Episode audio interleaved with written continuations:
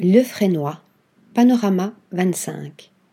Rendez-vous annuel de la création au Frénois, célèbre studio national des arts contemporains de la métropole lilloise, 6 à Tourcoing, Panorama permet de découvrir chaque année plus de 50 œuvres inédites dans les domaines de l'image, du son et de la création numérique réalisées par les étudiants résidents.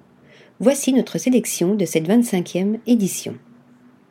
Agrégeant des sculptures semblables à des ruines sous-marines à des vidéos digitales, l'artiste chinoise Yu Cheng, née en 1995, avec son installation The World, nous plonge dans un monde utopique subaquatique, celui de la réapparition d'espèces marines préhistoriques dans une perspective futuriste post-industrielle. À la lisière de la science-fiction, ces paysages des abysses nous confrontent aux abîmes de la destruction et de la déshumanisation.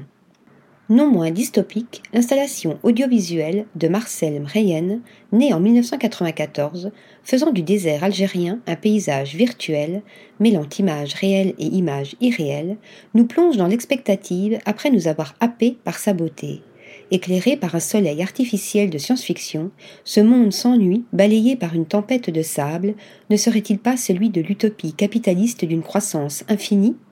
De l'utopie à la dystopie, pour nous sortir de notre torpeur, l'installation sonore de Victor Valafagne, né en 1995, crache des bruits d'explosions, de tirs d'armes et de cris mêlés à des bribes d'hymnes nationalistes et de top hits remixés par une intelligence artificielle. Une redoutable arme acoustique de manipulation mentale qui vous fera aimer le silence et la douce poésie des variations des cirques de Ferdinand Campo, artiste, mathématicien et poète.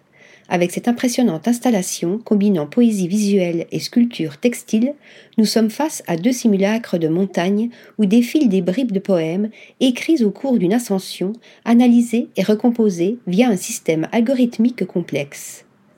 Non loin de là, Bianca d'Acosta, originaire du Brésil, nous donne à voir le corps de l'eau, Face à un écran projetant des images de montagnes, une bâche en plastique suspendue, remplie d'eau, est visitée par un corps blanchâtre virtuel, apparaissant et disparaissant, créant ainsi un espace sensoriel, une fiction minérale qui nous invite à ressentir notre relation primaire avec cet élément liquide qui nous constitue.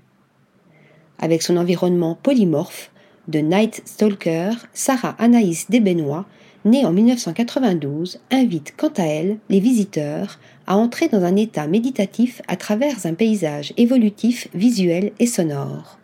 Un sunset projeté en boucle sur un écran, des larmes gouttes tombant dans un bassin miniature, un petit train tournant sur un circuit. Les sculptures animées qui composent ce paysage poético-ludique sont autant de microfictions propres à transmettre un état teinté d'une certaine mélancolie nous amenant à un vagabondage onirique et mélodique.